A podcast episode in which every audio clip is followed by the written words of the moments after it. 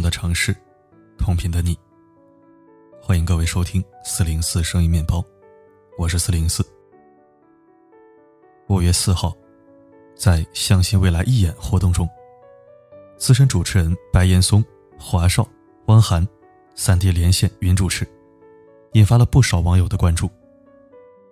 而就在这样的大型演出中，一向很稳重的汪涵大哥，竟然在直播中翻车了。三位主持人聊到这个特殊时期下各自的生活爱好和兴趣的时候，汪涵谈到了陪伴亲人，并表示这段时间最大的精进就是学会了怎么哄孩子睡觉。这样表达自己的收获本身没问题，但汪涵在这句话之后又补了一句：“连我儿子都说，他要感谢这个疫情，让爸爸有时间陪他。”气氛瞬间变得尴尬起来，白岩松和华少也不约而同的沉默了好几秒。不管这句话本身是否出自汪涵的孩子之口，但汪涵在这种情况下如此直白的表达出来，的确很不妥，也引发了部分网友的吐槽。我想，汪涵想表达的，应该是，再不好的事情也有有益的一面，我们应该在处境艰难的情况下。学会积极面对生活，这是一种乐观的精神。但在国难面前，用“感谢”这个词，似乎有些不尊重那些受灾受难的同胞。白岩松意识到这句话的不得体之后，连忙圆场，说：“有的人面对疫情就是收获。”才把话题岔开。作为湖南卫视的当家主持人之一，汪涵的地位不言而喻。但有句话说得好，“欲戴王冠，必承其重。”越是站在高处，就越是要注重细节，否则一个不小心，就可能毁了所有。就像前段时间我们提到的，李佳琦在直播中翻车。李佳琦和杨幂推荐一款西西果冻，给大家展示效果的时候，李佳琦说了不该说的话。说完之后。他可能也当即意识到了这句话会给杨幂和观众带来不适，于是又补充了一句：“可以开黄腔吗？”好在高情商的杨幂没有接他的话茬，巧妙的转移了话题，还站起来招呼小助理一起吃。直播结束后，李佳琦就赶紧求生欲满满，在凌晨发了一个微博道歉。从道歉来看，李佳琦语气诚恳，态度端正。但尽管如此，他还是受到了许多网友的恶意。有人攻击李佳琦的人品，有人直指李佳琦开黄腔是毒害社会。生活中有许多细节，你也许不注意，但就是这些个不起眼的细节，可能影响你的人缘，甚至决定你的发展和未来。西方流行这样一句诗句。丢了一个钉子，坏了一只蹄铁；坏了一只蹄铁，折了一匹战马；折了一匹战马，伤了一位骑士；伤了一位骑士，输了一场战斗；输了一场战斗，亡了一个国家。马蹄铁上的钉子看起来微不足道，但是最终却导致了一个国家的灭亡。听起来有点夸张。却也从另一方面印证了细节的重要性。毕竟，所有的大事都是由一件件小事构成的。在处理这些小事的过程中，如果不重视细节，就可能在细节里翻船，要么失去机遇，要么造成损失。日本一家株式会社经过考察之后，打算和一家知名的汽车公司合作。这家汽车公司喜出望外，派出公司的总工程师高桥去洽谈签约。株式会社的副总百惠亲自到机场迎接。他注意到一个细节：高桥在上下车的时候，每次都是重重的关上车门。于是百惠找到了总裁铃木，建议取消合作谈判。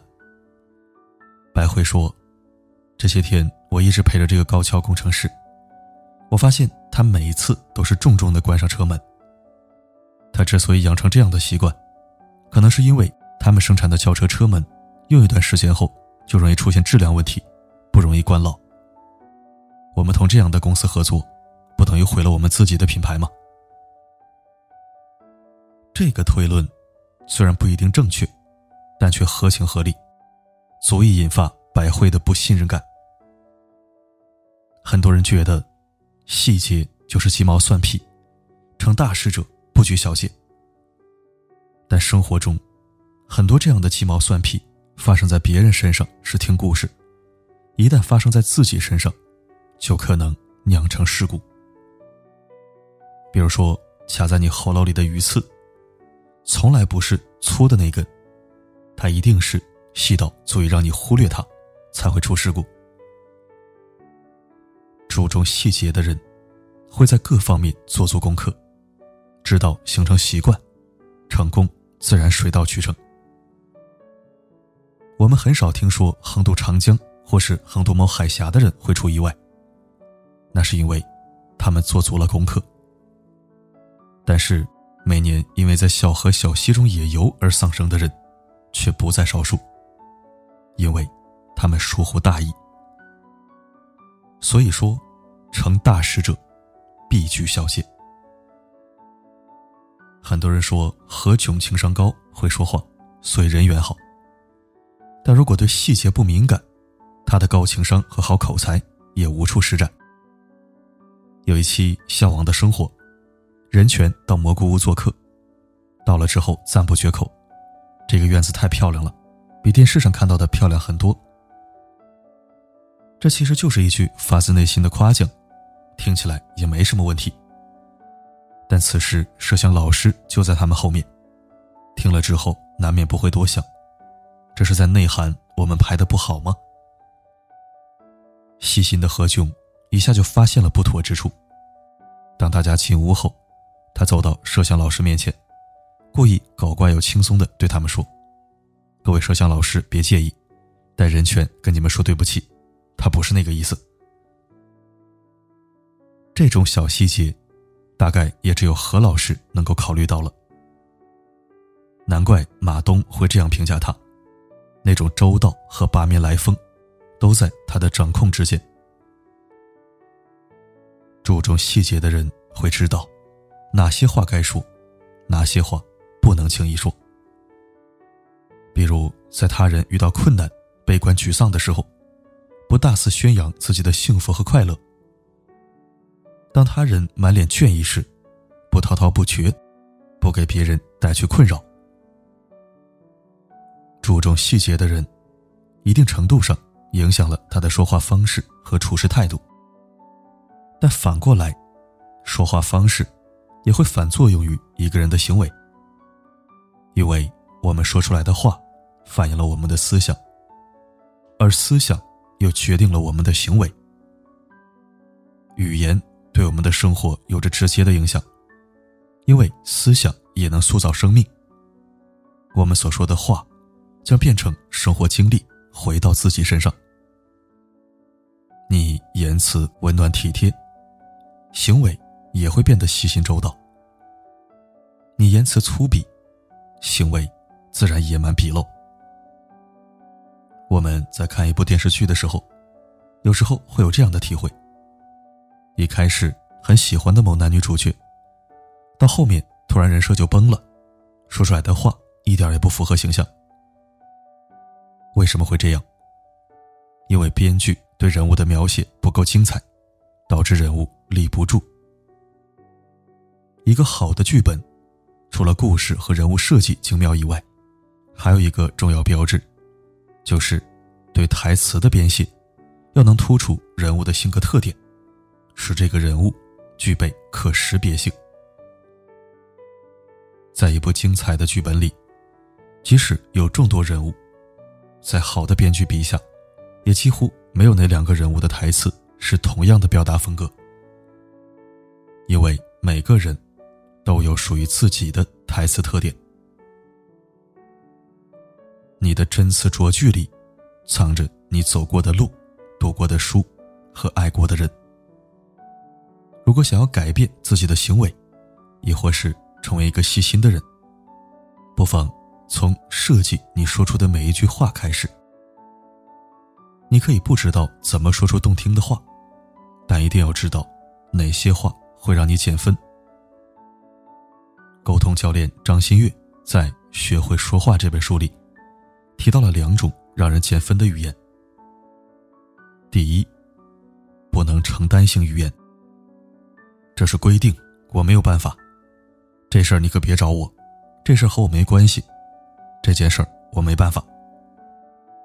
面对这样说话的合作伙伴、同事、服务人员，我们内心总会升起一团无名火。我们生气的原因，不是被拒绝的事实，而是对方拒绝承担的态度。如果想要成为有责任感的人，就要警惕这样的表达方式。当你确实无法帮助别人时，可以用以下几个技巧妥善表达。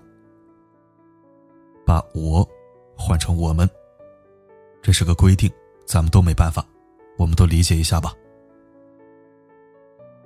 坦诚事实在先，给出方案在后。这件事儿是客票中心在负责，您看我要不要帮您转接一下？然后是减少绝对，降低焦虑。目前在咱们这个部门，这件事暂时还没有太好的解决办法。二是，问题导向型语言。出了什么问题啊？为什么会导致这个结果？是什么原因？有什么限制？谁的责任啊？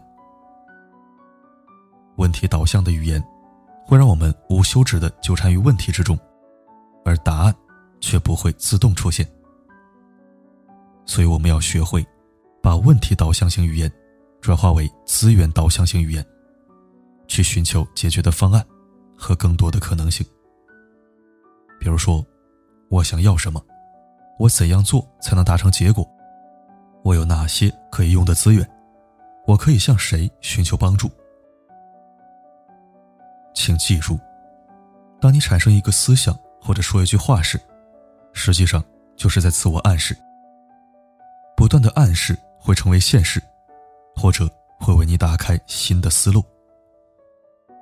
当你用正确的方法，有意识、有选择的和自己说话，你将会在生活中清楚或重建一些行为，直到成为一个更好的人。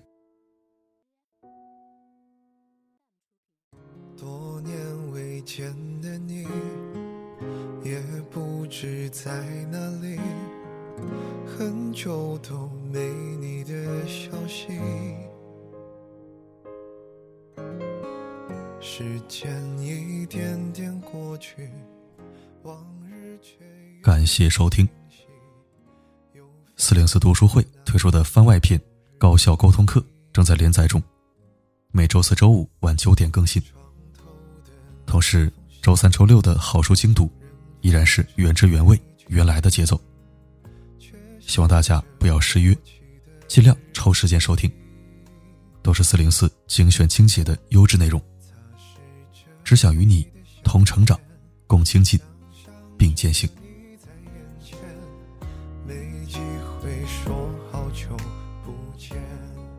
今天的文章依然营养十足。过脑子说话真的是太重要了。不要嫌累，也不要嫌麻烦，更不要嫌复杂。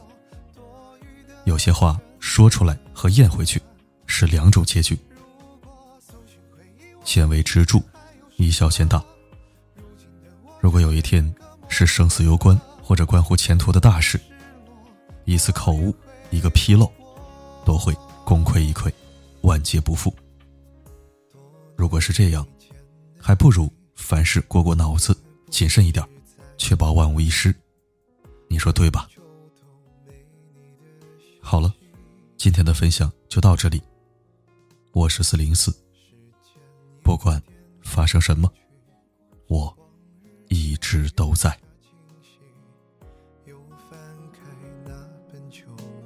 床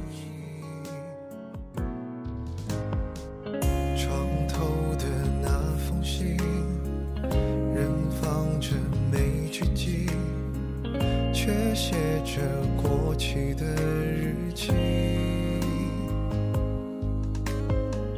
擦拭着你的相片，想象着你在眼前，没机会说好久不见。